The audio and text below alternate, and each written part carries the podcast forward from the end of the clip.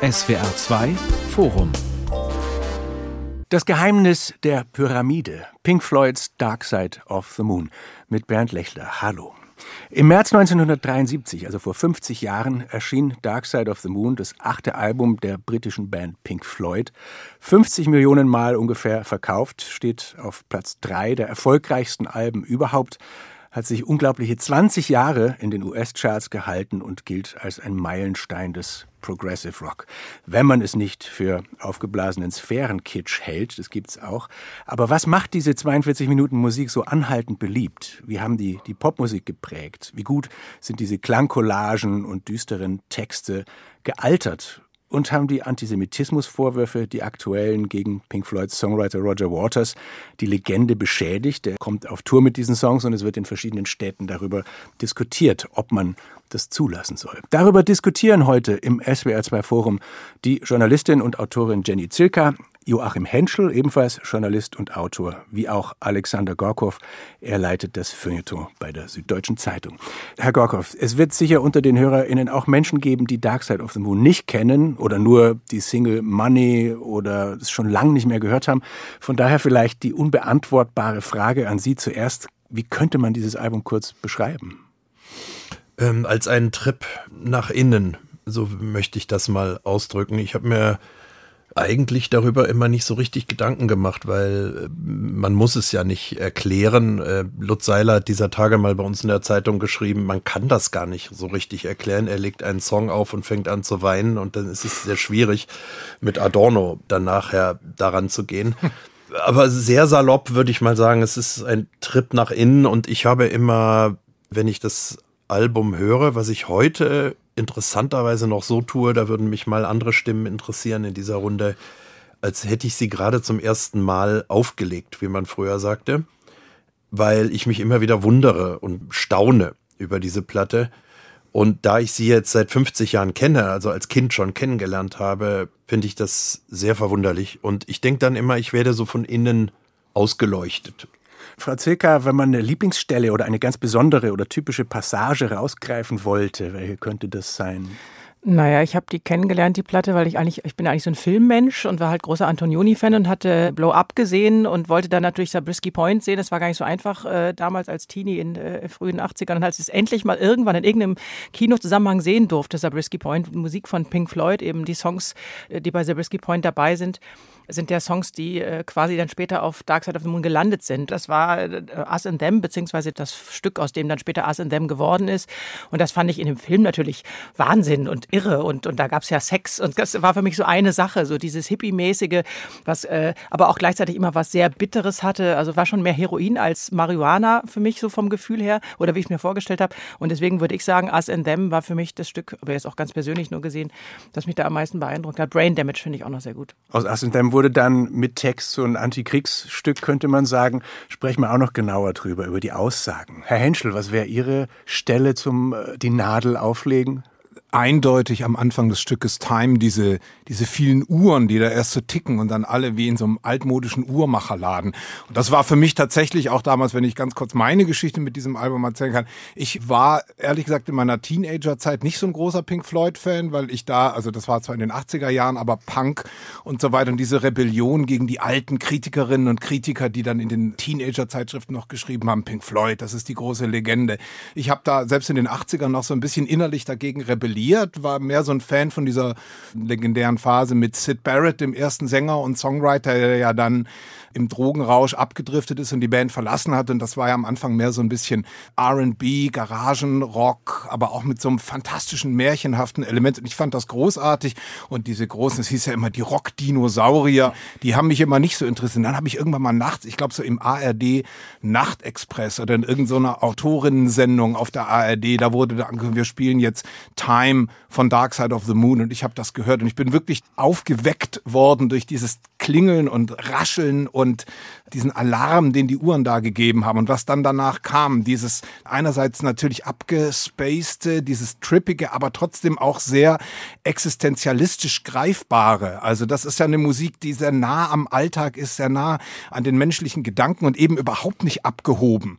Und das ist für mich der Moment dieses Klingeln der Uhren da habe ich das verstanden. Das sind jetzt alles Hörerlebnisse, die schon Jahre bis Jahrzehnte zurückliegen. Herr Gorkow, Sie haben vor zwei Jahren einen autobiografischen Roman veröffentlicht, Die Kinder hören Pink Floyd, in dem das Album auch eine wichtige Rolle spielt. Haben sich Ihre eigenen Kinder jetzt auch dafür interessiert?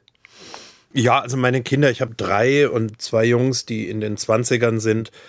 Äh, natürlich wachsen die damit auf. Das ist ja logisch. Ähm, war auch mit dem Konrad dann bei David Gilmour auf dem Konzert und so weiter. Der Gitarristen von Pink Floyd. So richtig. Und das ist das eine. Das andere ist, dass ich dann, weil wir ja auch uns ähm, darüber Gedanken machen, ist das noch eine Musik, die heute Menschen anspricht? Mhm. Äh, da merke ich halt also nicht nur an meinen Kindern, sondern auch an Freunden meiner Kindern und anderen, wenn man dann mal wieder auf Konzerten ist, dass das doch offenbar relativ zeitlos ist bei allen Diskussionen, die es zwischendurch gab, ob das aufgeblasen ist und sonst was, was es partiell ja ist. In der Literatur würde man sagen, es ist ein Klassiker, wenn man so möchte. Ich glaube aber schon, dass es ähm, genauso wie es auch früher schon war, äh, es, es, spricht die Leute an, die auch wirklich ein richtiges Interesse an mhm. so einer Art von Musik haben. Also das ist nicht Musik zum Nebenbeihören, das war noch nie gefällig. Und das war damals ja auch schon so, da gab es ja auch schon Musik, die man ganz leicht hören konnte, die leicht reinging. Und das hat ja immer schon eine Komplexität oder eine Kompliziertheit. Und es freut mich, dass Ihre Kinder da auch so offen sind. Ich glaube nicht, dass man das einfach so irgendwo spielen kann und alle sagen, oh, was ist denn das? Sondern da muss man schon eine gewisse, so ein gewisses Interesse an, daran haben. Das ist ja eine richtige Komposition. Das Ganze geht ja auch in einem Rausch durch so. Also das ist ja wirklich, das ist ja nicht mehr aufgeteilt. Ja, ich würde das immer, also ich fand das interessant, was Sie eben sagten mit Zabriskie Point. Es gibt so Veranlagungen möglicherweise. Und wenn Menschen veranlagt sind, Lutz Seiler hat bei uns geschrieben, er hat das zum ersten Mal gehört in der DDR, da gab es dann die äh, Lizenzpressung von der Amiga und das wurde dann auf diese ganzen Kassetten wie so Kassiba überspielt man hat eine irgendwie literarische Veranlagung, man stellt sich Fragen, man hat vielleicht auch eine gewisse Affinität zu ein paar dunklen Fragen, sich selbst betreffend.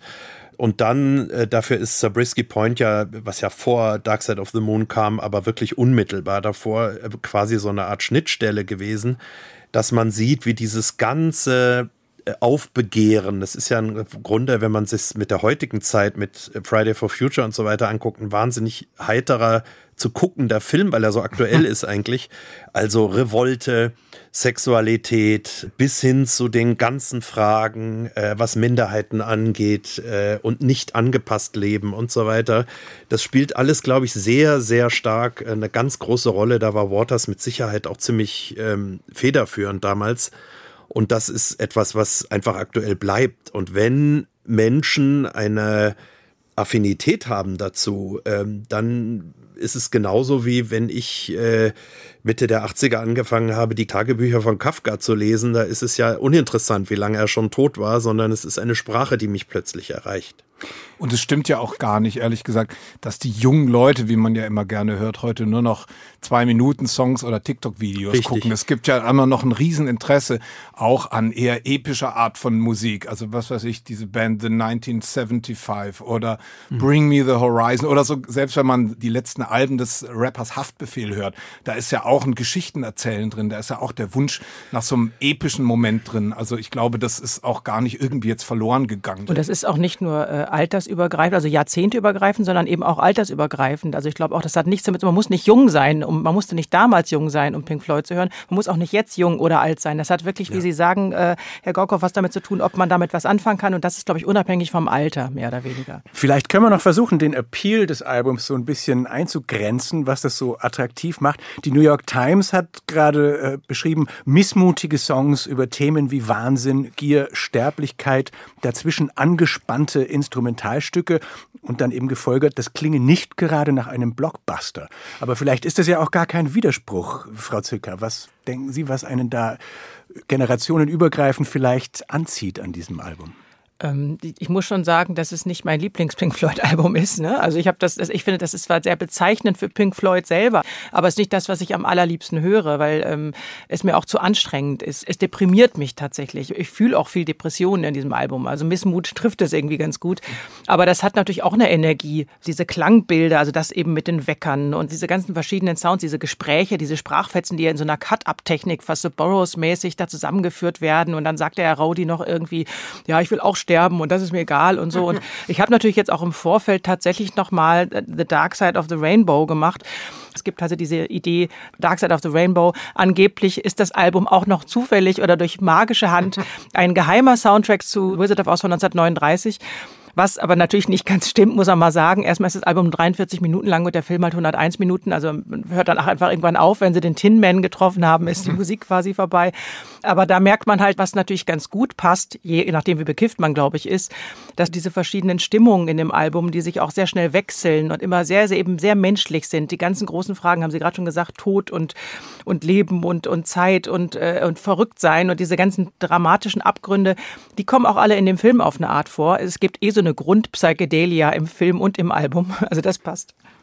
Was für ein Gefühl gibt es Ihnen, Herr Henschel, weil es jetzt gerade um die Missmutigkeit ging? In meiner Wahrnehmung ist die Musik aber eher erhebend und gar nicht so dunkel wie die Texte. Finde ich auch. Ich meine, dass es um diese ganzen Themen geht, um diese Frage, was passiert in meinem Kopf, wie viele Personen sind eigentlich drin in meinem Kopf, was macht das moderne Leben mit mir?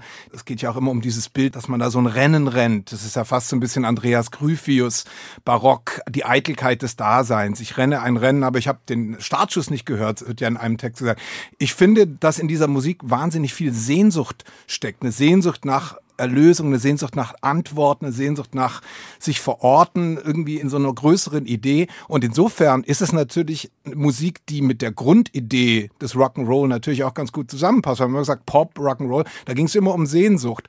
Zu Pförders natürlich bei Elvis Presley und so weiter und den Beatles und den Stones natürlich um die Sehnsucht so ein bisschen nach Ausbrechen, nach Sex, nach so einer Erweckung bei Pink Floyd geht es eben um die nächste Stufe dessen. Es ist natürlich keine Teenager-Musik, weil es um Fragen geht, die eigentlich eher erwachsene Fragen zu sein scheinen. Trotzdem ist derselbe Impetus da so ein bisschen drin, den es auch sonst im Rock'n'Roll gibt. Und man fühlt sich ernst genommen durch diese Musik. Sie ist aber nicht irgendwie missmutig und alt und saturiert, sondern sie hat, da brennt noch was. Das ist für mich das Tolle daran.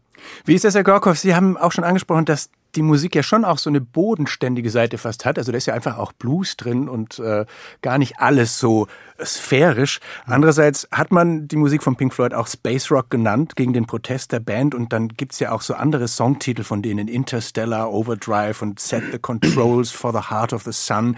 Wie wichtig ist diese ganze Weltraumassoziation für die? Immer im absolut Konkreten in der Spiegelung zum Ich.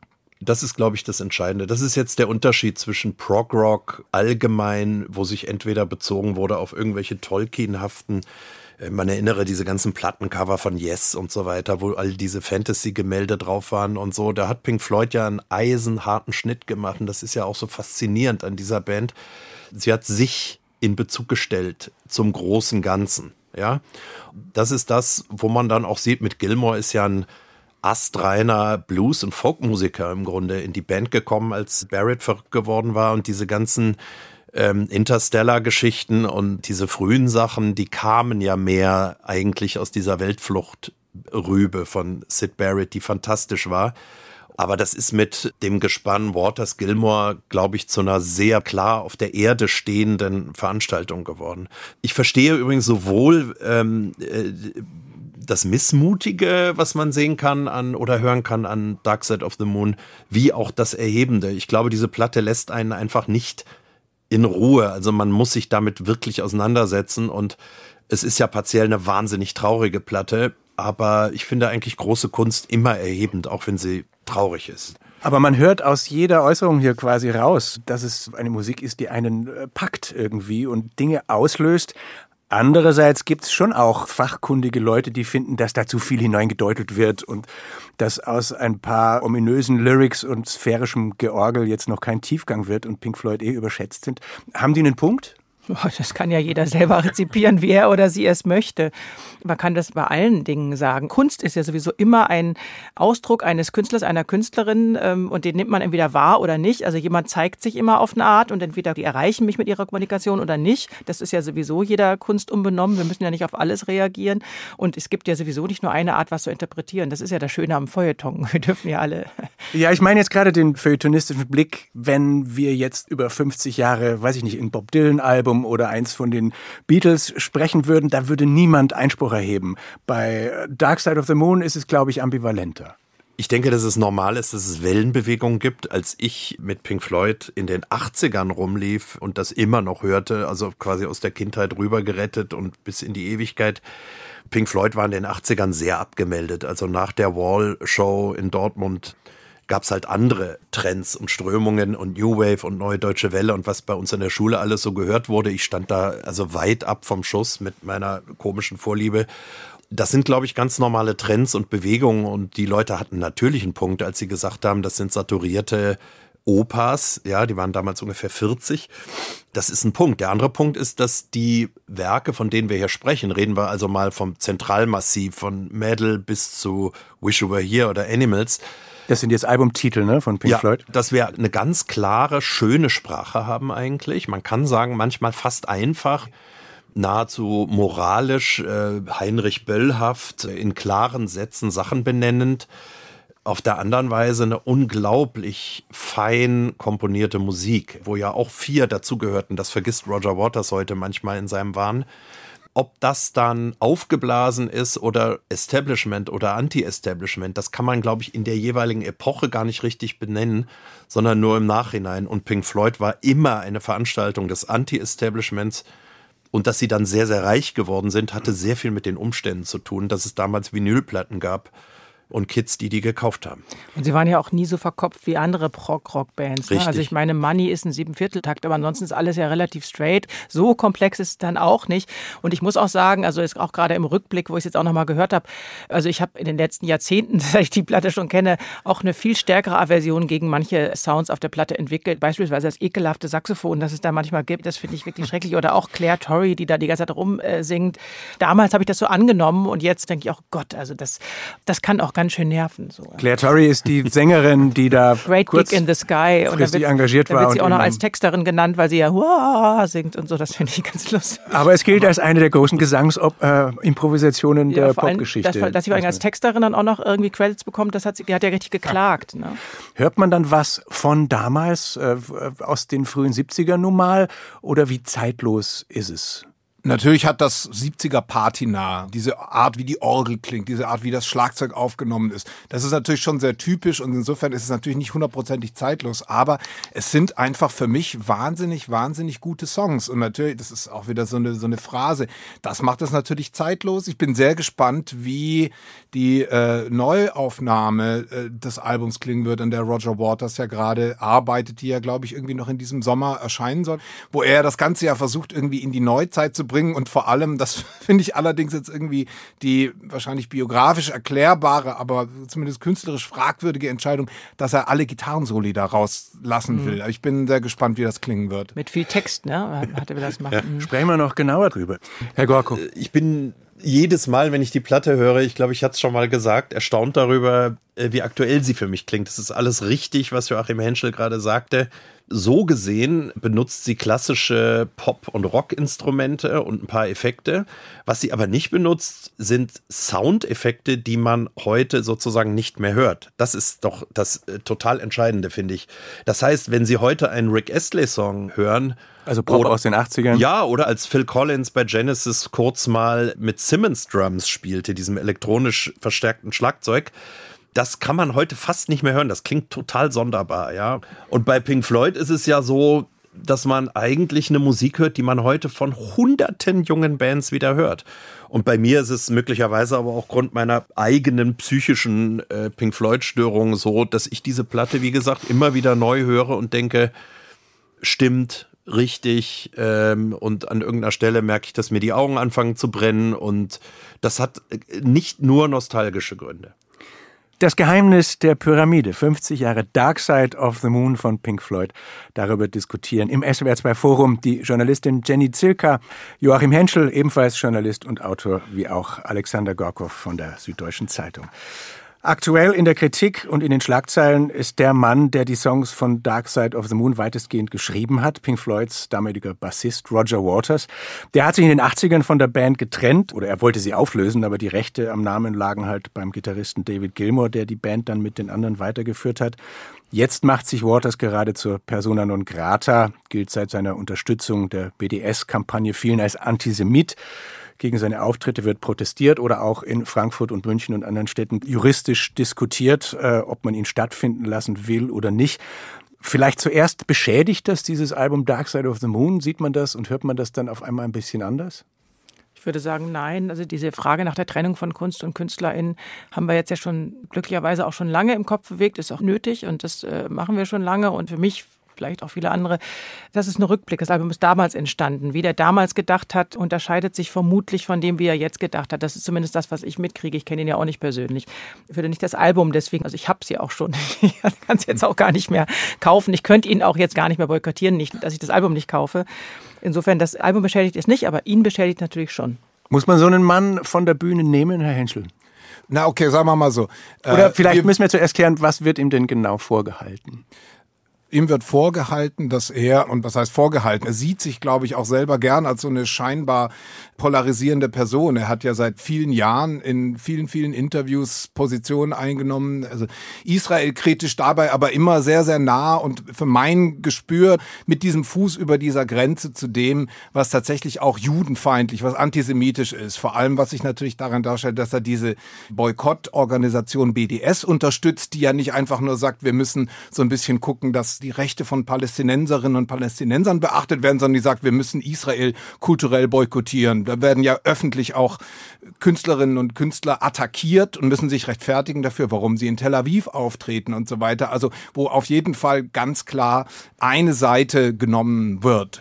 Roger Waters unterstützt diese Bewegung sehr, sehr proaktiv. Er hat sich vor allem auch zum russischen Angriff auf die Ukraine extrem positioniert im Sinne von, dass die NATO eigentlich am Ende doch die höhere Schuld daran hat, dass sie Putin provoziert hat. Er hat Putin in Schutz genommen. All diese Dinge hat er in Interviews so deutlich gesagt, dass man nicht davon ausgehen kann, dass man ihm hier irgendwas in die Schuhe schiebt. Ich glaube, er will als so eine Person auftreten und erscheinen. Und das finde ich so ein bisschen, wenn man das Stück Us and Them zum Beispiel nimmt. Da geht's ja auch um Krieg, da geht's um Polarisierung, da geht's um Fronten zwischen den Menschen. Und das sagt ja im Prinzip so ein bisschen, dieses Us and Them ist eigentlich Blödsinn, weil wir sind doch eigentlich alle Menschen. Und man muss Roger Waters eigentlich unterstellen, obwohl er dieses Lied auch immer noch singt, dass er genau dieses Lied scheinbar selber nicht verstanden hat oder uminterpretiert in einer Weise, die ich finde, diesem Lied eigentlich Unrecht tut.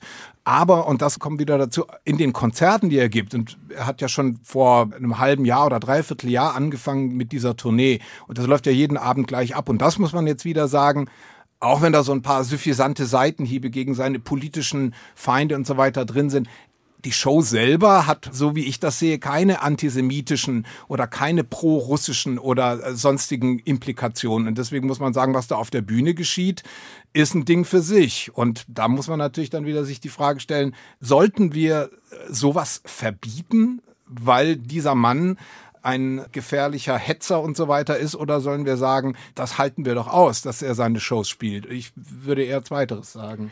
Herr Gorkow, Sie haben Roger Waters interviewt vor einigen Jahren oder vielmehr ein langes Streitgespräch zu genau diesen Themen mit ihm geführt und standen da schon einem Ihrer musikalischen Helden auch gegenüber. Wie haben Sie ihn erlebt? Als jemand, der interessanterweise es sich gar nicht leicht macht, wenn man mit ihm streitet. Wir haben ja mehrere Stunden äh, im Bayerischen Hof verbracht in seinem Hotelzimmer, nachdem ich sein Konzert geschwänzt hatte aus diesen Gründen. Der Punkt ist, dass er es sich immer bis zu dem Punkt nicht leicht macht, wo es um BDS und Israel geht. Dann wird alles ganz leicht für ihn. Die einen sind schuld, die anderen sind die Opfer. Wenn man ihm sagt, dass die Hamas äh, den Holocaust leugnet, sagt er, it's the elected government of the Palestinian people. Das heißt, er geht auf das, was man ihm sagt, nicht ein, sondern erklärt nochmal etwas. Und das ist dann der reine Aktivismus sozusagen. Und da kommt man an einen Punkt, wo man, wie das bei Aktivisten öfter so ist, nicht so recht weiterkommt. Da ist er einfach völlig vernagelt. Und im Moment, wenn ich das alles mitkriege, äh, handelt es sich um einen Mann außer Rand und Band. Und da neige ich dann was man vielleicht gar nicht tun sollte, schon gar nicht öffentlich, eher so zur Küchenpsychologie und denke mir, es ist nach wie vor natürlich traumatisch für ihn, dass die Band ohne ihn weitergemacht hat und in ausverkauften Fußballstadien gespielt hat. Natürlich haben sie seine Texte gesungen, das muss man ehrlicherweise sagen, das ist irrsinnig ähm, kränkend. Und was sonst noch alles eine Rolle gespielt haben mag in seinem Leben, sein früh verlorener Vater im Krieg, der ja auch in The Wall und Dark Side of the Moon verewigt ist und, und, und. Äh, das mag da alles reinspielen, aber die Frage ist gar nicht so sehr, finde ich, ob ich es verbieten muss, das Konzert, sondern ob ich hingehe. Genau. Und ich bin als irgendwie liberal denkender Mensch immer gegen Verbote. Also nur wenn, so hieß es ja jetzt auch in München, wenn akut Gefahr besteht für Leib und Leben von Menschen, soll man etwas verbieten. Das ist bei Pink Floyd nicht so. Bei Roger Waters, wenn er in der Olympiahalle auftritt, kommen irgendwie äh, 10.000 Menschen, die nostalgisch sind und Musik hören wollen und äh, David Gilmour vermissen werden. Und diese Leute werden danach nicht marodierend durch die Stadt ziehen. Und insofern muss ich leider sagen, äh, man muss auch Menschen, die sowas sagen, äh, ertragen. Und man kann ihnen auch widersprechen oder man geht nicht hin. Unabhängig davon, äh, das beschädigt das Werk für mich in keinster Weise. Also weder Animals noch Wish You Were Here. Nehmen Sie mal den Songtext von Wish You Were Here, ist, glaube ich, weil wir gerade so ein bisschen gesprochen haben, wo ist Kitsch, wo ist Erhabenheit und so weiter. Ich glaube, das ist eines der schönsten Songtexte, die überhaupt je geschrieben wurden. Nur dieses kleine Lied und dieser Text. Da wäre auch Dylan froh drüber gewesen, äh, über diesen Text. Und das macht für mich dieses Lied nicht kleiner. Es geht nicht. Es gibt's ja schon. Und wie es ihm gerade geht und was er so redet, das kann ich leider das kann ich leider nicht verhindern. Ich würde mir auch wünschen mit Ihnen, Herr Gorkow, dass vielleicht einfach die Leute nicht hingehen, also dass wir ihn boykottieren äh, für diese Aussagen. Das würde ich mir wünschen. Aber es ist tatsächlich äh, einfach, wenn man sich die Gesetzlage anguckt, muss man halt polarisierende Meinungen zulassen, sofern sie nicht, also wenn er sie nicht wirklich auf, benutzt auf der Bühne. Und das tut er anscheinend ja bislang nicht. Also es ist einfach nicht drin. Das, es lässt die Gesetzeslage nicht zu. Ich kann ihn deswegen nicht verbieten. Wir haben dieselbe Debatte äh, schon mal gehabt beim Verbot von Parteien oder Verfassungsschutz genau. und so weiter. Und jetzt läuft man, nachdem er seine Anwälte eingeschaltet hat, in eine juristische Auseinandersetzung. Es kann sein, dass er die gewinnt. Und äh, dann wird es das Konzert geben und dann steht er in der Öffentlichkeit als jemand da, der sozusagen auch noch etwas Märtyrerhaftes durchgekämpft hat auf eigene Kosten, nämlich die Meinungsfreiheit und es ist vielleicht gar nicht so wahnsinnig glücklich. Nun will Roger Waters dieses Album äh, vielleicht, um es zu aktualisieren, vielleicht um die anderen endgültig rauszukegeln, nochmal alleine und neu aufnehmen. Das heißt, er ist schon dabei. Tut er sich damit einen Gefallen? Der denkt natürlich auch an sich früher. Wie toll das gelaufen ist, wie gut das damals bei denen geklappt hat. Und mit diesem äh, Sehnsuchtsgedanken äh, versucht er das nochmal in die äh, Aktualität zu bringen. Aber ich glaube, damit tut er sich überhaupt keinen Gefallen. Also das Ganze ist natürlich beleidigte Leberwurst, die jetzt sagt, ich kann es auch alleine, aber eigentlich sehnsüchtig an früher denkt. Also ich habe auch Angst davor. Und dabei ist es eben nicht seins alleine, ne? sondern es ist eine Teamarbeit einer großartigen Band. Wobei er natürlich viele von diesen Stücken schon seit langer, langer Zeit auch alleine auf die Bühne bringt mit seiner Band. Und die, ich meine, er hat ja, das darf man ja nicht vergessen, auf dem Original singt er, er singt ja nur am Schluss das letzte Stück oder die letzten zwei Stücke. Er hat sich selbst als Leadsänger dieser Songs ja schon längst neu installiert. Insofern würde ich jetzt mal abwarten. Es, es gibt ja Menschen, die haben schon gehört, was er da aufnimmt gerade und sagen, es sei ganz interessant. Dieser kurze Ausschnitt, den man da im Internet hören kann, ist für mich jetzt noch nicht so aussagekräftig. Ich warte jetzt mal gelassen wieder das wird.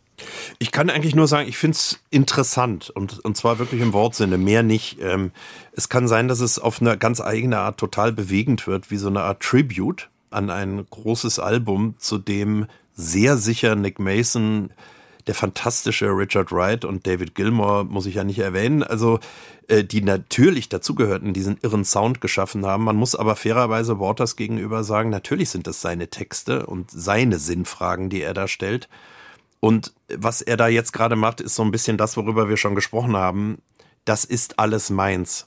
Das ist, glaube ich, etwas, womit er rumläuft seit Jahrzehnten. Auch auf den aktuellen Konzertplakaten steht The Creative Genius behind Pink Floyd. Er möchte einfach mal um mal klarstellen, dass das alles seins ist und dass die anderen sozusagen Mietmusiker waren. Ich finde das extrem traurig, muss ich sagen. Dann gehen wir doch noch mal in die Zeit zurück, als das alles noch etwas unschuldiger war. Die meisten Alben, über die man auch 50 Jahre später noch spricht, verdanken das ja schon auch einer gewissen Pionierleistung, so einem ersten Mal, das dann spätere Generationen beeinflusst hat.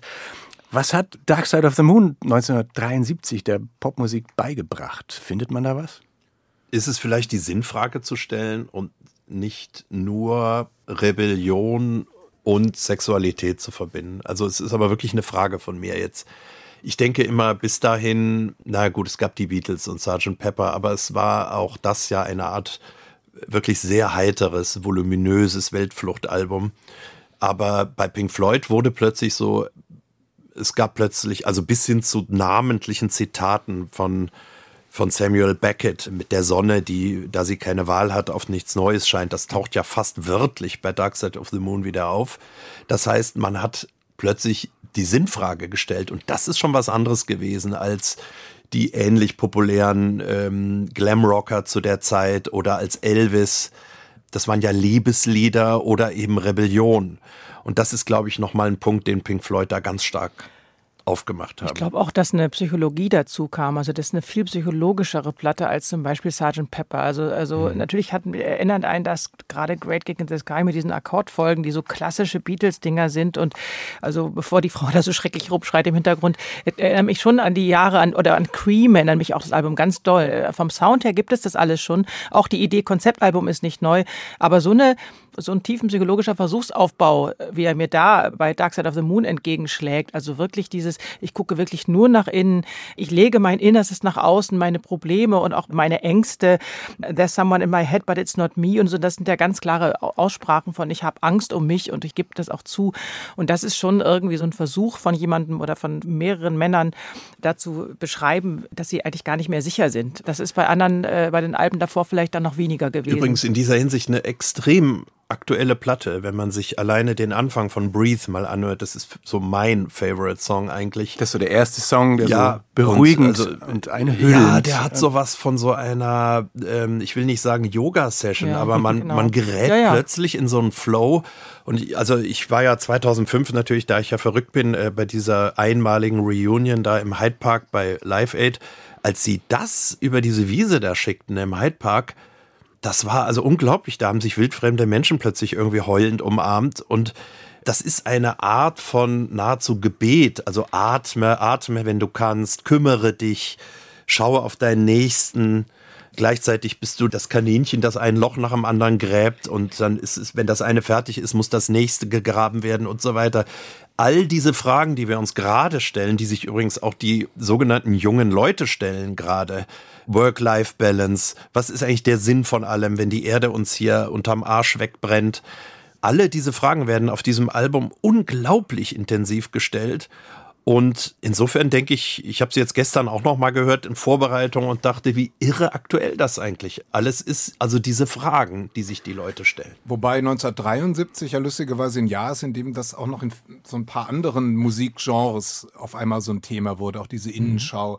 Also äh, Transformer von Lou Reed ist 1973 mhm. rausgekommen mit Songs wie Perfect Day. Mhm. David Bowie hat die Platte Aladdin Sane gemacht, wo ja auch dieses Insane auch schon drin ist. Der, aber, aber mit Kunstfiguren, ne? Ja, genau. Nicht so persönlich. Mhm. Nee, nee, genau. Auf einer anderen Bühne fanden diese Fragen auch schon. Oder Roxy Music for Your Pleasure. Ist das nicht die Platte, wo in Every Dream Home a Heartache ja. drauf mhm. ist? Allerdings muss man natürlich sagen, all diese Alben sind, wenn wir uns wieder in, in unsere bundesrepublikanische Gegenwart von damals betrachten, sind die natürlich damals eher als Underground wahrgenommen worden und keine großen Verkaufshits gewesen. Also die großen Alben in den deutschen Charts waren im Jahr 1973 von James Last, Reinhard May und Kurt Edelhagen und auch die erste Otto-Platte war 1973 mhm. irgendwann mal Nummer eins der deutschen Charts. Ich habe also das weiß ich natürlich nicht, das habe ich nachgeschaut. Aber dass Pink Floyd mit Dark Side of the Moon dann in relativ kurzer Zeit von so einer Platte so viele Millionen, also das war ja in meiner Jugend hieß immer, das ist die Platte, die ist 1973 erschienen und die ist immer noch, die sieben Jahre, acht Jahre später immer noch in den Charts, also in England natürlich. Aber nichtsdestotrotz gebührt natürlich Pink Floyd so ein bisschen auch der Verdienst aus diesem schwierigen Thema und aus diesem sehr ernstzunehmenden und eben auch nicht so locker flockigen, tanzbaren Thema eine unglaublich erfolgreiche Platte zu machen, die so natürlich auch in, in jedem Heim irgendwo stand. Wie sie das genau gemacht haben, also warum ausgerechnet diese Platte so erfolgreich wurde, ist natürlich ein Rätsel. Aber man muss sagen, das ist natürlich auch ein Kern der Pioniertat, dieses Thema nicht nur zu behandeln, sondern es auch so Groß breiten wird, so eine Reichweite dafür zu erzielen. Wim Tölke war noch in den Charts, ich habe auch nachgeguckt und ich finde, genau. dazu ich passt es ganz gut. Ja, ich meine, weil dann möchte man, also die, diese Auswahl möchte man noch gerne haben. Also man möchte doch nicht Wim Tölke hören müssen, wenn man dann auch Pink Floyd hören kann. Ja. Aber es gibt ja die Geschichte, dass vor dem äh, Konzept zu dieser Platte Roger Waters mit den anderen in der Küche saß beim Schlagzeuger und die feststellten, wir wären hier zu abgespaced. Und Waters hat dann wohl gesagt, ich möchte jetzt mal Texte schreiben, die ganz direkt mit dem Leben der Menschen zu tun haben. Und die Musik ist dann auch ein bisschen bei aller Experimentierfreudigkeit weggekommen von diesem 20 Minuten Jams, sondern da gibt's einfach auch Songs drauf, die eine Strophe und einen Refrain haben und dann sind sie fertig. Also wollten die vielleicht schon auch einen Hit hinkriegen? Bestimmt. Ich, ja, ich weiß nicht, ob sie einen Hit hinkriegen wollten. Äh, angeblich ist ja auch Another Brick in the Wall Part 2 passiert, weil Waters Gilmore gesagt hat, äh, hör dir mal diesen Nile Rogers an, geh doch mal in die Clubs in London, da gibt's diesen Rhythmus, es nennt sich Funk auf der Gitarre und plötzlich hat Pink Floyd einen Funk-Song gemacht, wenn man so will. Ja. Auf dem Album The Wall, ja, also ein paar Jahre später. Ja, nur äh, bei, bei Dark Side of the Moon ist es natürlich so, dass die Texte wirklich mitten ins Herz der sogenannten Bevölkerung gezielt haben, die sich diese Fragen stellt. Es müssen allerdings auch diese Leute sein. Also in dem Dorf, wo ich groß wurde, das ich dann in dem Buch beschrieben habe, ist es halt so, dass es die Leute gab, die die Purple und The Sweet hörten. Man könnte salopp sagen, es waren die etwas einfacheren Strukturierten, die wollten halt Party machen und Ballroom Blitz hören. Und auf der anderen Seite gab es die Gymnasien und die Kids dort mit ihren Palästinensertüchern, die sehr nachdenklich in die Welt schauten. Und wer in den 70ern in ein Gymnasium ging, so wie ich, kann sich auch erinnern, dass diese Musik sehr schnell, also Pink Floyd, Eingang fand in Englischunterricht, also von Lehrern, die Post 68 merkten, aha, da ist eine Band, die macht sich Gedanken, das nehmen wir mal mit in die Klasse. Und das andere war, äh, es gab an den Gymnasien, ich bin, glaube ich, der Älteste hier, aber es gab diese sogenannten Jazz-Tanzgruppen, ja, die Jazz-AGs. Da war also von Dark Side of the Moon war da sozusagen der Dauerbrenner. Und zwar exakt das von Frau Zilka so vergötterte Great Gig in the Sky.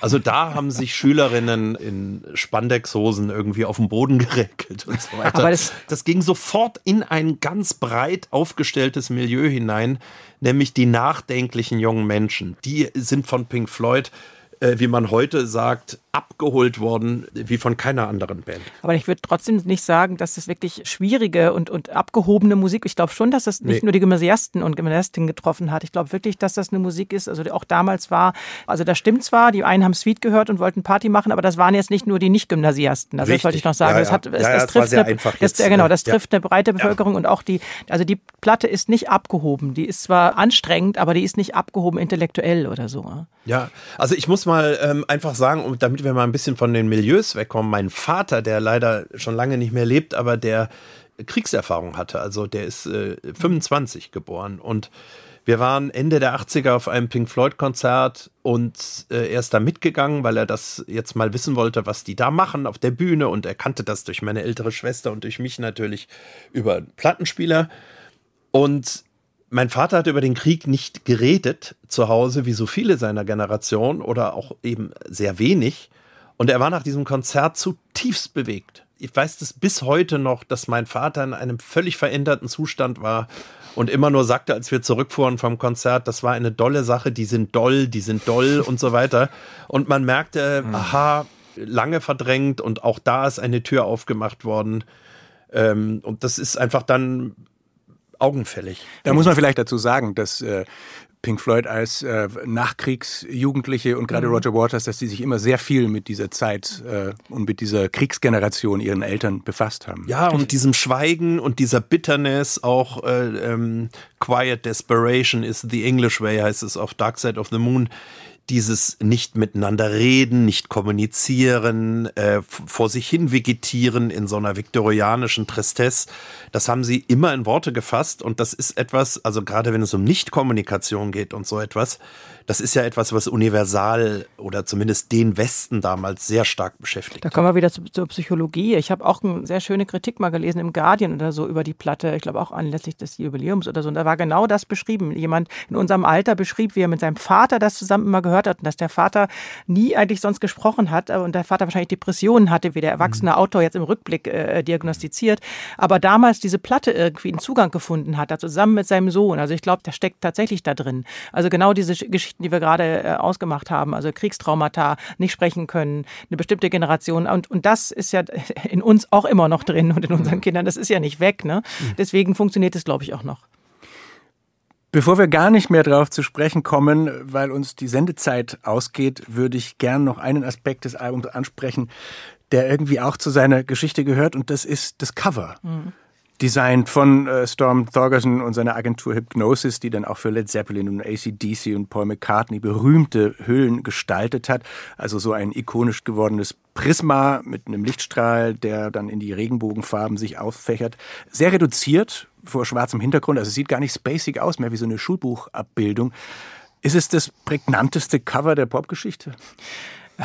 Nee, aber ähm, äh, tatsächlich, ich habe Storm Torgerson mal interviewt 2011, also zwei Jahre bevor er gestorben ist. Und da gab es eine tolle Ausstellung und ich habe, glaube ich, irgendwer alles mehr angeguckt, äh, was die damals gemacht haben. Er hat selber hat das Album gar nicht, also er hat das zwar mitgemacht, aber eigentlich hat das ein Kollege von ihm mehr oder weniger sich ausgedacht, also diese Prisma und äh, Pyramide, genau, ja. genau. Mhm.